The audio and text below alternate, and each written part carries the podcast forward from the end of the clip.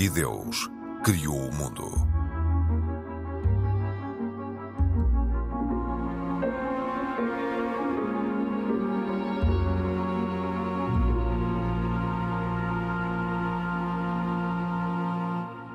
Olá, bem-vindos.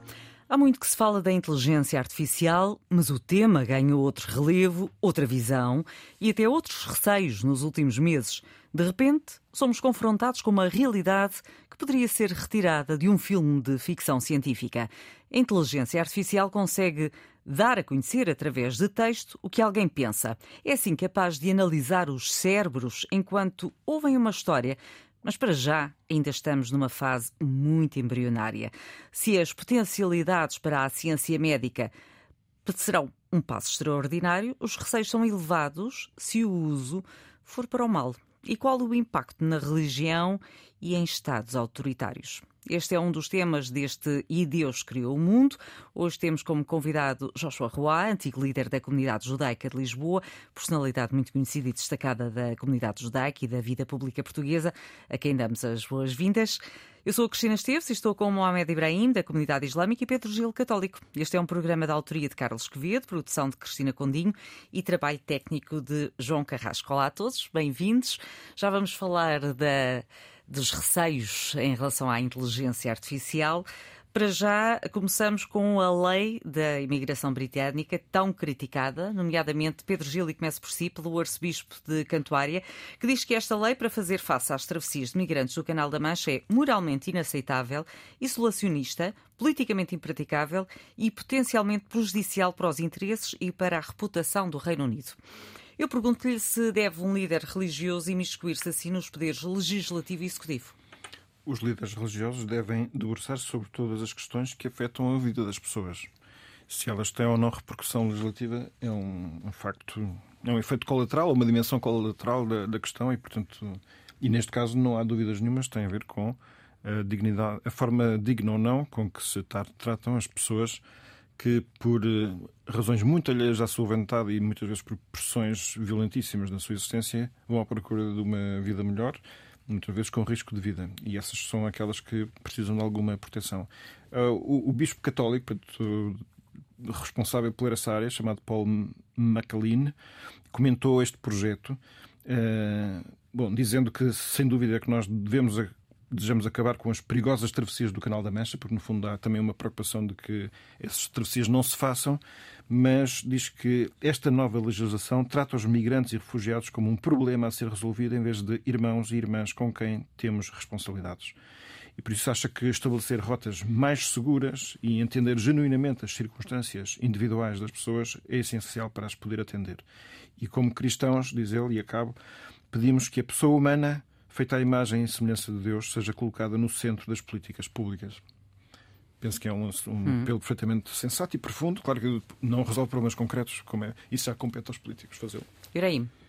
Uh, aqui o, o arcebispo Justin Welby, uh, ele diz que esta lei ignora a realidade e que não resolve as causas dos fluxos migratórios do Canal da Mancha. E eu acho que é verdade, porque eu acho que isto é mais uma tentativa de uh, negar aquilo que está a acontecer. Uh, o Reino Unido em si é um, um, país com um passado muito complicado em termos de, da ocupação e do colonialismo que verificou, e eu acho que os fluxos que verificam não só são um resultado disso, como também da atual crise mundial que se vive de, de migrações e de, refugiados. É um problema que nós também em Portugal vivemos, claramente, uh, e é, é, um tema que divide os extremos da nossa Assembleia da República. Um, mas efetivamente, eu acho que como líder religioso, ele tocou num ponto que é efetivamente um ponto uh, verídico e que é algo que deve ser discutido.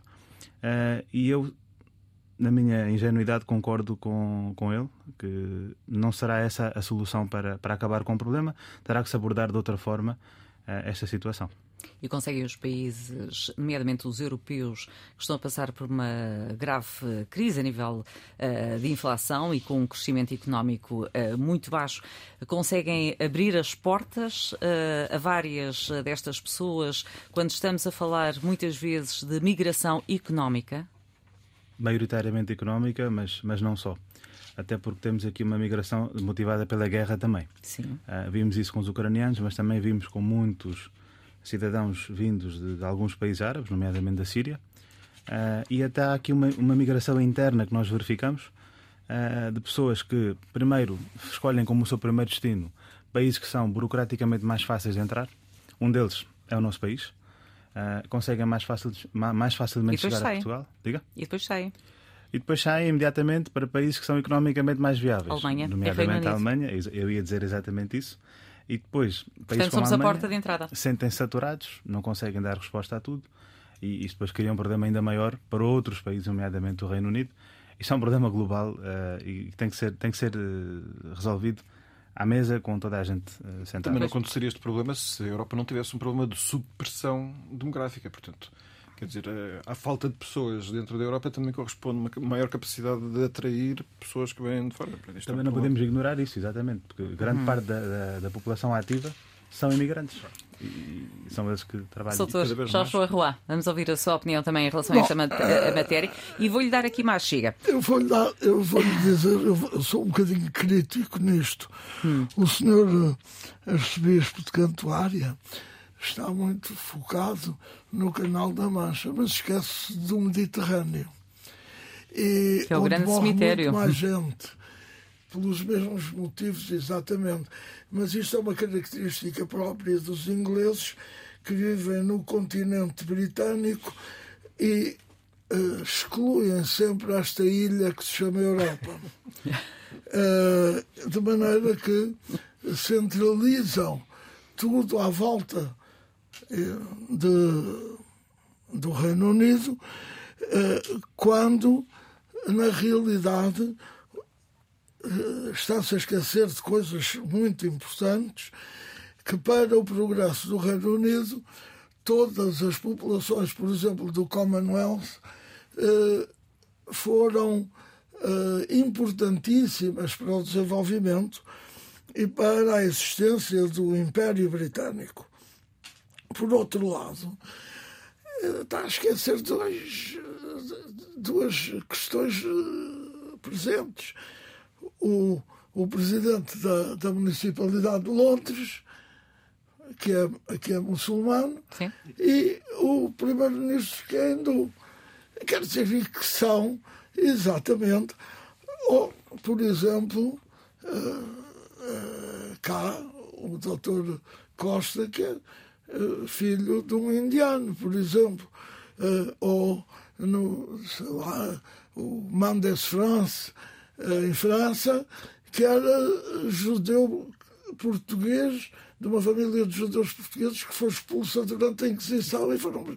Portanto, eh, eu não compreendo esta uh, antipolítica de migração, dado que pertenço a um grupo uh, religioso que foi migrante durante séculos e portanto, eh, eu acho que os imigrantes têm que ser acarinhados, mas deve haver, de facto, uma legislação com características humanitárias muito severas para acolher estas pessoas.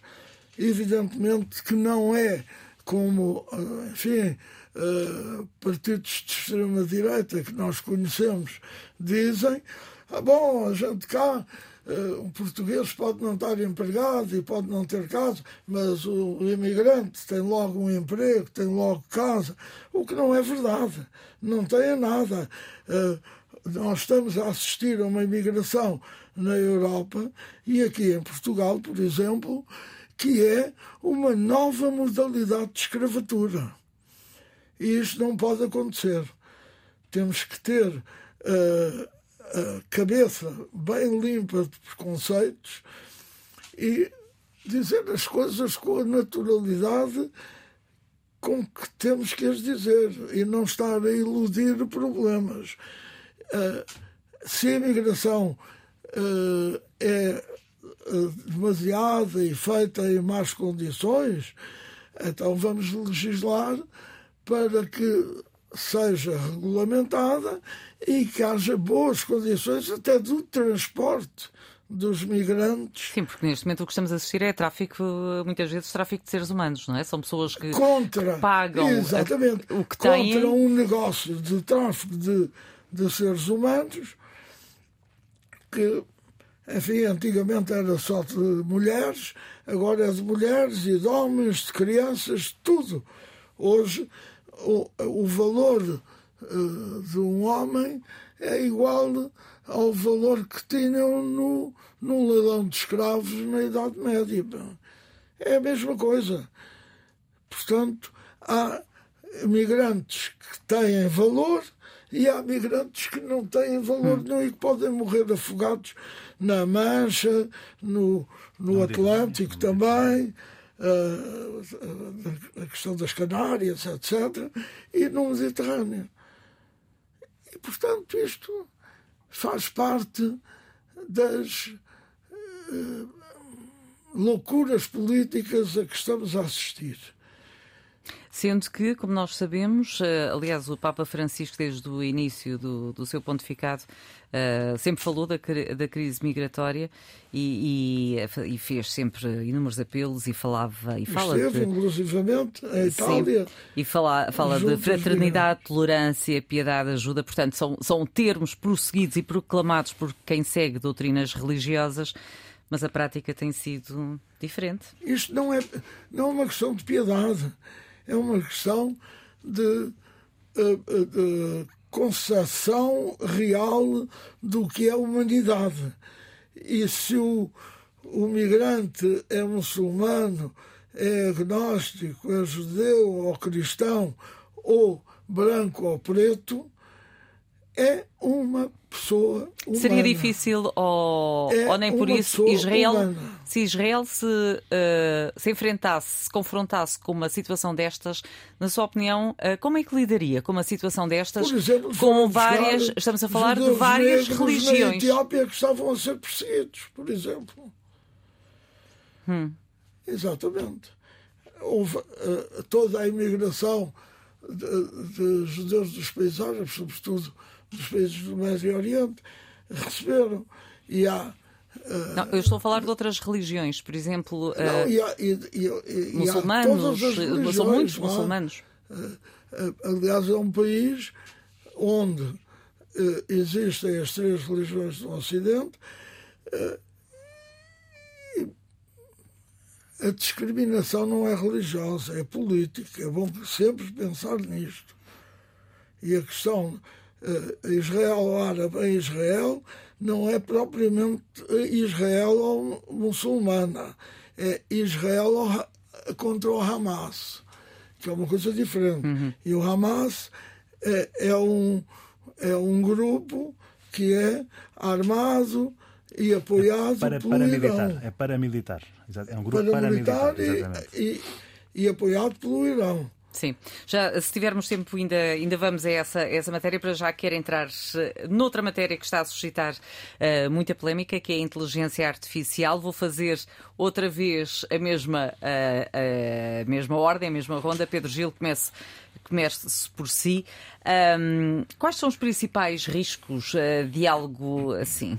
Como a inteligência artificial. Pronto, o que é que receia mais? aqui pelo pressuposto que estamos a falar de uma tecnologia cuja capacidade de, de, reunir informação, de a tratar, de a processar e de nos surpreender com as suas respostas aumentou imenso. Ehm, e, conforme disse no início, com ferramentas que parecem ameaçar poder ler o nosso pensamento e as nossas imaginações, e tudo isso nos dá um bocadinho de vertigens, não é? E, por um lado, ficaríamos surpreendidos pela, pelo quase caráter mágico que, que, essas tecnologias têm e, no fundo, poderíamos fazer um certo elogio, e até devemos fazer um certo elogio à capacidade humana de fabricar tais coisas. Por outro lado, ficamos com muito medo, porque o problema da tecnologia tem muito a ver com a forma, com o estado da humanidade desde que existe a humanidade, que é a nossa capacidade do melhor e do pior. E quando nós fazemos as coisas para o, por bem e para o bem, qualquer ferramenta destas dá a ideia de poder vir sempre em benefício das pessoas. Mas quando, em vez de vivermos para os outros, procurarmos o nosso próprio interesse por razões diversas e dos nossos em vez dos outros, uh, pois acontecerá uma grande vontade de domínio. E nós não precisamos de ir muito longe e podemos só usar fonte de informação oficial para saber que na China existe um sistema que, claro, vai incorporando cada vez mais estas tecnologias. Desde 2014 foi anunciado, primeiro como facultativo, depois a partir de janeiro de 2020 já se tornou obrigatório, que é o Social Credit System, que não é um sistema de crédito financeiro, é um sistema de acreditação moral das pessoas. O nosso uh, vestígio informático digital que deixamos em todas as nossas interações é, é uma informação que é recolhida, tratada e depois eh, leva a uma avaliação das pessoas. Portanto, a cada um de nós seria atribuído, conforme o nosso registro, rastro digital, uma avaliação dos nossos comportamentos, segundo critérios que são, evidentemente, fabricados por quem avalia por exemplo, e isto são exemplos, se a pessoa durante algum tempo eh, comprasse fraldas, isso significaria da parte da pessoa uma certa responsabilidade social, portanto é uma valorização positiva, mas se dedicasse 10 horas seguidas a jogar um jogo de vídeo, era considerado uma desconstrução moral própria e, portanto, a pessoa era menos valorizada. O que é que isto faz? Faz com que, em consequência, a pessoa, conforme a sua pontuação, tem mais direitos ou menos direitos pode ter uma internet mais rápida ou mais lenta, pode viajar a certos estados ou não, pode ir a certos restaurantes ou não tudo isto que é assustador é uma tentação fácil para qualquer governante hoje em dia se não tiver uma sólida, um sólido compromisso ético. E isto é, é, é, permite uma análise religiosa, porque é assim: cada vez mais é possível conhecer quase tudo da vida das pessoas. E se nós pensarmos agora do ponto de vista religioso, vemos que isso já acontece há imenso tempo, concretamente desde o início da, do mundo tal como ele é, Deus conhece tudo, até o íntimo do nosso coração. Mas Deus, que tem todo o poder, portanto, toda a inteligência, não só artificial, como divina, em larga escala, ele faz uma coisa que é muito importante, um outro ingrediente alternativo do conhecimento, que é o amor, ou a estima, ou a benevolência. O que faz com que esse grande poder que Deus tem, ele usa-o autolimitando-se por causa do respeito que tem para com as pessoas. E isso é, faz-nos até admirar cada vez mais Deus como Ele é sabendo ele tudo como sabe e podendo ele eh, ter o domínio Ou sobre. Ou seja, dá-lhes a liberdade enquanto que isto retira a liberdade. É isso? Deus da, respeita, quer um homem livre e por isso não quer invadir os seus espaços de autonomia. E isto pode retirar a liberdade. Isso não há dúvida. Limita. É, é, esse, isso é aquilo que nos E daí assusta. o tal desafio ético e desafios a nível religioso também. Claro. Portanto, uma reflexão religiosa e ao mesmo tempo uma, uma necessidade urgente de debate. Aliás, neste momento existe uma pressa de, de alguns dos responsáveis a dizer temos que se calhar parar isto porque isto está a ir longe demais. É? Aliás, não? já houve eh, inclusive um alto responsável eh, de uma grande empresa que, que saiu exatamente com receios uh, e fez saber algumas coisas que não sabíamos. Ibrahim, também um breve comentário em relação a esta matéria? Bem, a primeira vez que eu tive um contacto com a, com a inteligência artificial foi quando, uma certa vez, a minha professora de História nos apresentou um filme em aula, que era um filme que toda a gente deve conhecer, que é O Homem Bicentenário. Um filme de 1999, se não estou em erro, muito antigo, uh, mas que levantou ali questões que até assustavam. Estamos a falar há 10 ou 15 anos atrás, foi quando eu vi esse, esse filme. Uh, que, até que ponto é que o, a máquina consegue substituir o ser humano? Portanto, ali falava-se de uma personagem que era o Andrew, que era o robô que foi criado uh, inicialmente para as tarefas domésticas, mas depois apaixonava-se uh, pela, pela, pela rapariga que lá estava e depois até eventualmente eles casavam-se e até houve a questão de, se, de ele poder ou não ter uma intimidade com essa pessoa, a relação homem-máquina. Uh, e assustava um bocadinho essa, essa realidade. Agora, em relação à, à perspectiva, por exemplo, que o Islão tem sobre o, a, a, a, inteligência artificial, o Islão não é contra esses avanços, até porque uh, a inteligência artificial já existe há bastante tempo. Eh, desde que nós temos o Google, desde que nós temos as máquinas, ela existe. Simplesmente ela está atualmente a, a verificar avanços que não têm precedentes. Um, e, e, aliás, a perspectiva do Islão também, é também que Deus não é alheio a, a, aos avanços tecnológicos do ser humano, pelo contrário, Deus faz parte deles, porque Deus é que dotou o ser humano da, da inteligência que ele tem, uh, da, das capacidades e das ferramentas tecnológicas que ele tem ao dispor, Inclusive, não, não, não nos esqueçamos que um, a inteligência artificial só responde àquilo que ele tem, eh, ao programa que ele tem atrás. Portanto, e quem, quem programa as máquinas são os homens. Se a inteligência artificial conseguir servir de uh, apoio ou suporte à, à, atividade humana, eu acho que ela é bem-vinda.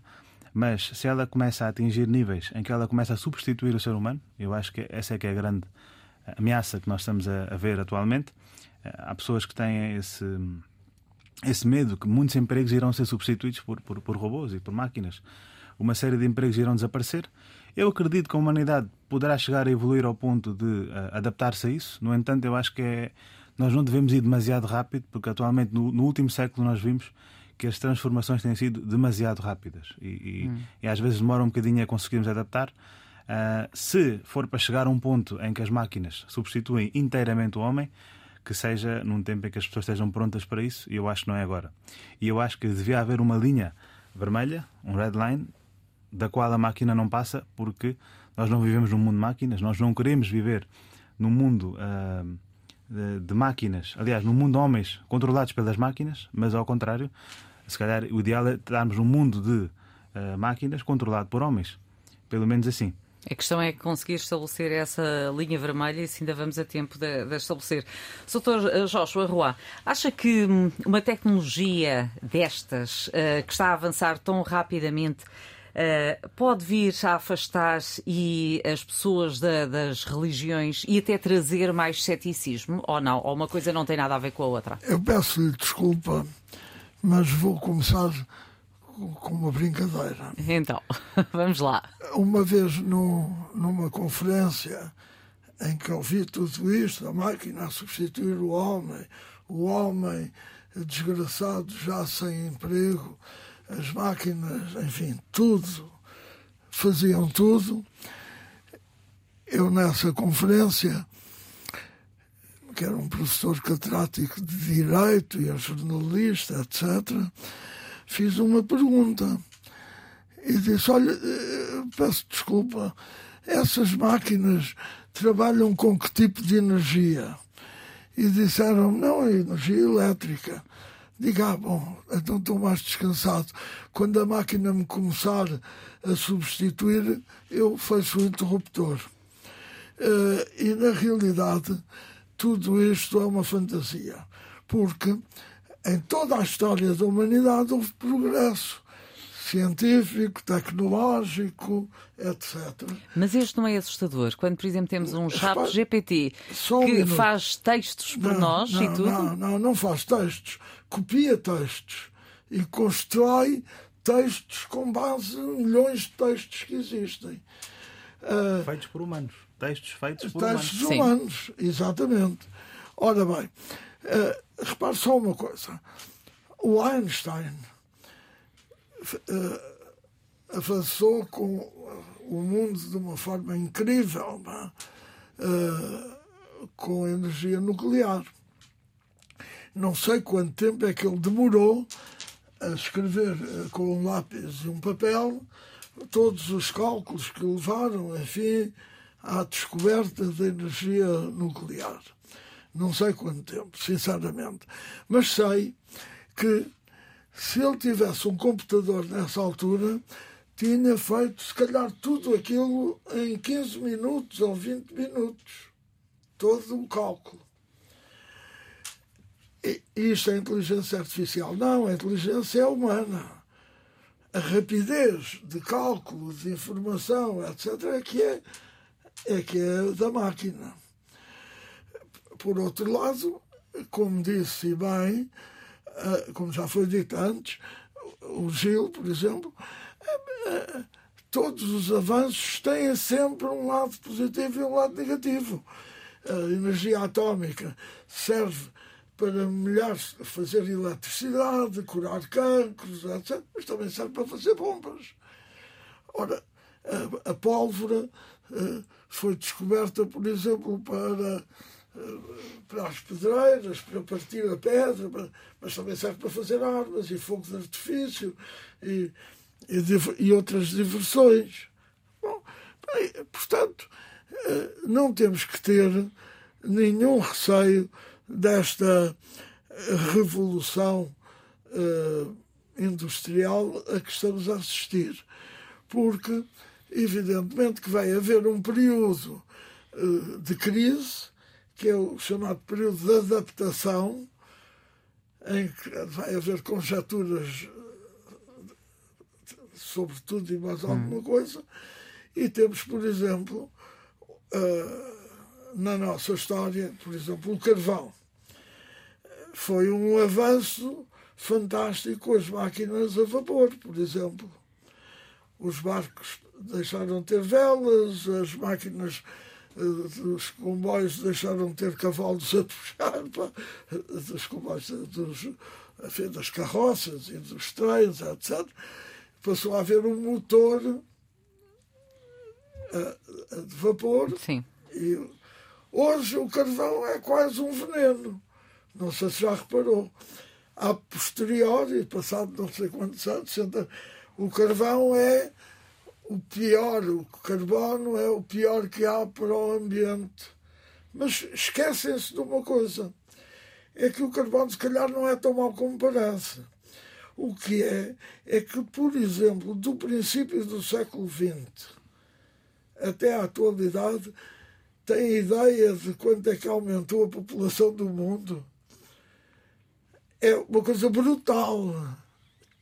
Brutal sem qualquer cuidado. No uso desse recurso. De, não é de reduzir, não, de inventar hum. novas formas de poder viver. Mas diga uma coisa, eh, na sua opinião, esta, estas novas esta nova tecnologia, esta inteligência artificial coloca ou não desafios à, à religião não. e pode ter impacto, nomeadamente em estados totalitários? Não, assim, a religião judaica não uh, põe qualquer entrave ao avanço científico, nunca. Porque, uh, volta Maimónides, Maimónides, enfim, foi um homem importante do pensamento judaico, daquilo que se chama hoje o racionalismo judaico, e disse: Bom, se nós acreditamos em Deus, a ciência e o avanço da ciência na humanidade é fruto da vontade de Deus. A humanidade está condenada ou está destinada a, a, a, continuar a criação. Portanto, é, Deus, quando criou este universo, criou um universo Sim. antes.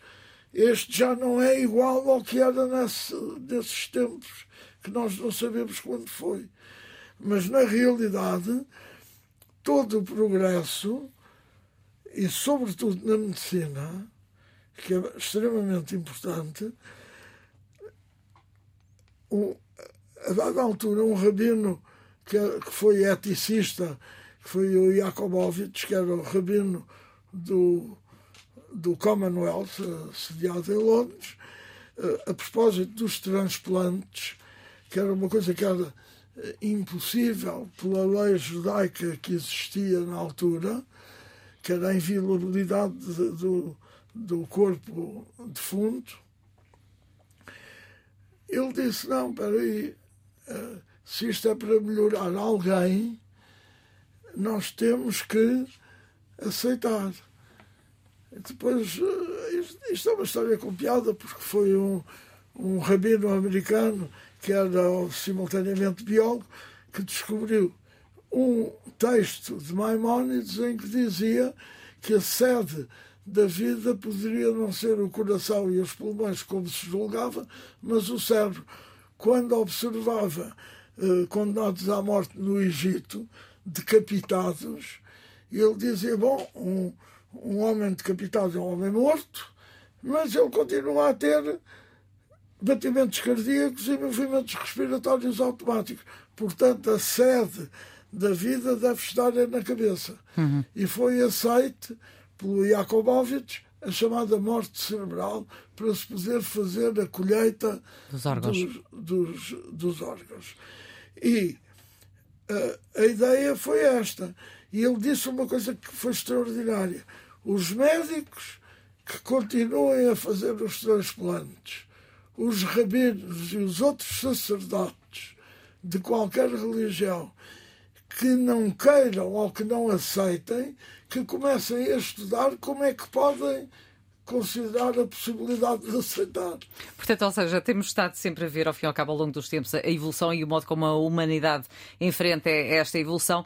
Peço-vos só uh, mais um comentário. Querem comentar esta, uh, para, para terminar e passarmos ao capítulo seguinte, ao tema seguinte? Sim, eu, eu uh, acho... Mais um breve comentário, sim, sim. Eu, eu, eu, acho que é importante, se porventura não, não ficou claro, é, é claro que o eu também estou de acordo que é uma missão divina o desenvolvimento do mundo e das suas potencialidades. Deus criou o homem para trabalhar.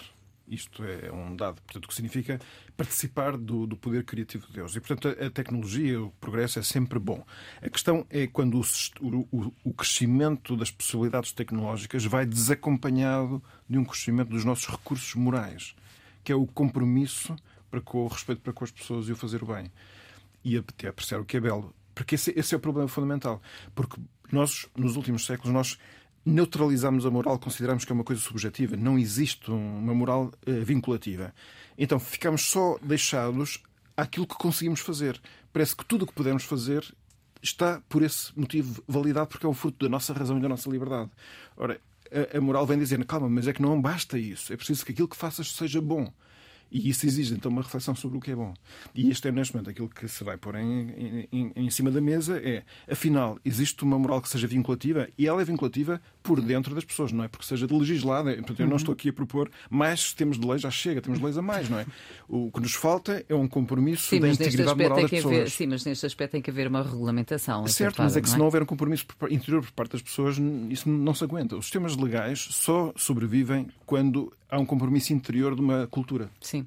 Ibrahim, também um breve comentário para eu fechar. Queria, eu queria aqui concordar com, com Pedro no sentido em que nós precisamos de um código moral forte. A religião serve para nos dar esse código. A religião serve para nos dar a nossa ética. Uh, e se quando isso entra em conflito com, com, com o avanço tecnológico ou com, ou com outras áreas da atividade humana, aí nós temos um problema grave. Uh, e, e, isso é algo que nós temos que ter muito, muito cuidado. Eu gostaria de também citar um, um, engenheiro informático americano que já morreu nos anos 90, chamava-se Alan Perlis, e ele disse, uh, em português irei dizer, uh, um ano passado a trabalhar na, na, inteligência artificial é suficiente para se acreditar em Deus. Porque, basicamente, as limitações que o ser humano começa a perceber, e, e, não, e todas as três escrituras as grandes escrituras convidam o ser humano a ver a sua fraqueza, a ver as suas limitações uh, e a ver a realidade que ele é, que é uma realidade muito, muito ínfima, e a ver a grandeza de Deus por isso. Um, e eu acho que se a inteligência artificial nos, nos, nos fizer mais conscientes uh, da nossa espiritualidade, da nossa moralidade uh, e da nossa relação com a nossa fé, já será um bom, um bom ponto positivo Hum. Caso contrário, eh, temos de ter aqui a tal linha vermelha que eu falei há pouco. Exatamente. Soutores, eh, não sei se quer só dar uma breve nota porque, breve. Quer, porque quer entrar consigo é noutro tema. A moralidade e a ética têm sido sempre, através dos tempos, evolutivas. Houve um tempo que, por exemplo, era ético e moral ter escravos, por exemplo ética e moral. Não tinha qualquer problema. Eh, era ético e moral matar o infiel. Não, não. E hoje não é. Porquê é que agora estamos a criar problemas religiosos em relação à evolução científica? Nós o que temos que fazer não é negá-la, é tentar condicioná-la no sentido do benefício e não do malefício. E, e isto não tem a ver nem com moral, nem com religião, nem com ética. Porque a questão da ética, eu há muitos anos que estudo ética, e ética é uma ciência totalmente evolutiva que muda de um dia para o outro que muda de um dia para o outro na própria medicina. Sim. E nós, na, no, na religião judaica, temos uma coisa chamada a ética médica no judaísmo é ancestral, tem milhares de anos. E é a única religião que nos permite, repare bem é isto que se chama Pekuach Nefesh, que caduca todas as regras religiosas se tivermos que salvar a vida ou tratar do sofrimento de um doente. Portanto, não há relação da atitude científica em relação à atitude religiosa. Doutor, eh, estamos eh, prestes a chegar ao fim e eu gostava ainda de, de falar consigo e ainda também passar aos nossos eh, comentadores um tema que é a reforma do sistema judicial israelita que tem sido altamente contestada, nomeadamente entrando na linha de, de um dos principais pensadores da atualidade, Yuval Noah Harari, espero não estar a dizer mal, um, que disse que uh, há o risco de Israel se tornar uma teocracia messiânica. Uh, os riscos de Israel são maiores, vindos de dentro. Na prática, o que é que isto significa? Bom, uh, eu vou lhe dizer uma coisa muito sinceramente.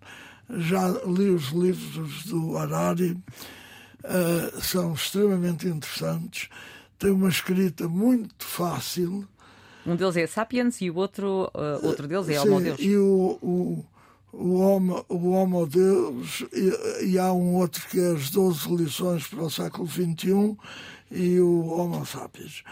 Uh, ele é um pensador uh, intuitivo que diz muitas coisas que são lugares comuns. Uh, e é um, um, de certa maneira catastrofista em relação ao, a estes avanços. Bom, e em relação a Israel, o problema é um problema político. Como eh, dizia com... há pouco também. Hã? Como dizia há pouco, inclusive. É um problema totalmente político e eu confio que através da política se possa curar. Eh, porque na realidade uh, por baixo deste problema todo, que é uma coisa que se tem esquecido, há um problema criminal do próprio Primeiro-Ministro e que tenta, de todas as maneiras, salvar-se de poder ser julgado. Ora, ah, foi buscar exatamente fundamentalistas religiosos para se poder escudar. E eu vou lhe dizer, por exemplo, aqui há uns anos atrás, eu estive em Israel e assisti à tomada de posse de um governo do uh, eh, Sr. Netanyahu, que foi o primeiro, que foi o primeiro governo em que ele, que ele conseguiu formar sem partidos religiosos, porque achava que os partidos religiosos iam contaminar as decisões políticas. E esse primeiro, nesse primeiro governo, até eh, quis que os religiosos fizessem serviço militar e se fossem objetores de consciência, que iam fazer serviço cívico e pôs isso tudo. Portanto, está a haver a contradição política com o mesmo primeiro-ministro. Uhum. É uma coisa sem pés nem cabeça. Deixe-me só ouvir Portanto, só muito rapidamente aqui os. Uh, querem fazer algum comentário em relação a esta. Sem conhecer os meandros da, políticos de, de, Israel, sim, poderia dizer que quer dizer, há aqui um problema sempre uh, presente que é se, se não houver um, uma responsabilização do político em relação à história, em relação à sua consciência, em relação a Deus, se for muito pressionado, o uso de tecnologia, se a tiver, pode ser uh, perigosíssimo. E eu acho que isso estamos a dar conta, não em Israel neste momento, se calhar, não sei, mas pelo menos nas guerras, nas regras estão, que estão a acontecer. Mas desculpa, não, a existência de religiosos fundamentalistas num governo nunca é a palavra de Deus ou a obediência a Deus, ao contrário. Estou de acordo consigo. É, é, é, é exatamente o contrário. É a péssima palavra de humanos. Eu, eu estou a é falar de Deus, não estou a falar do- dos religiosos fundamentalistas ou fanáticos.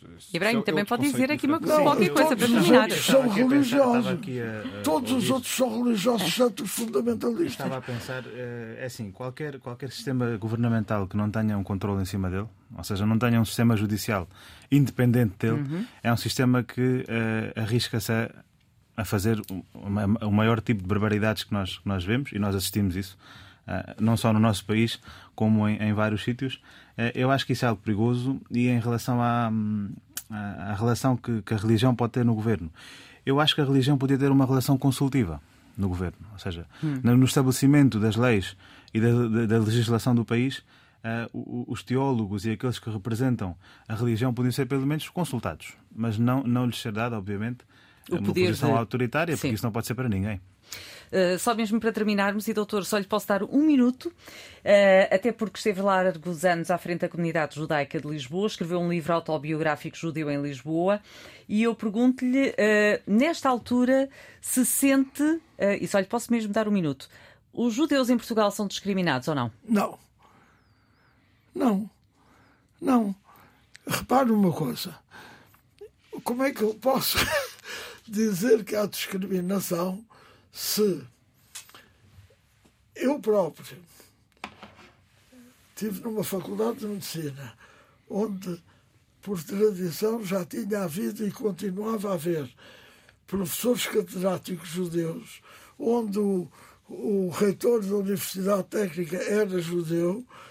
Eu próprio, o meu pai foi diretor de serviços públicos eh, e era judeu. Eu próprio, sendo judeu e sendo o único urologista, fui eleito para presidente da Associação Portuguesa de Urologistas. Agora diga-me lá onde é que eu vou buscar a discriminação. E assim fechamos este programa. muito obrigada. E fechamos muito bem este programa. Foi um gosto enorme tê-lo aqui neste E Deus Criou o Mundo. Muito obrigada, doutor, por ter estado connosco. Ibrahim e Pedro Gil, voltamos a estar juntos também na próxima semana. Muito obrigada. Obrigada também a si que nos acompanhou desse lado. Obrigada, boa noite.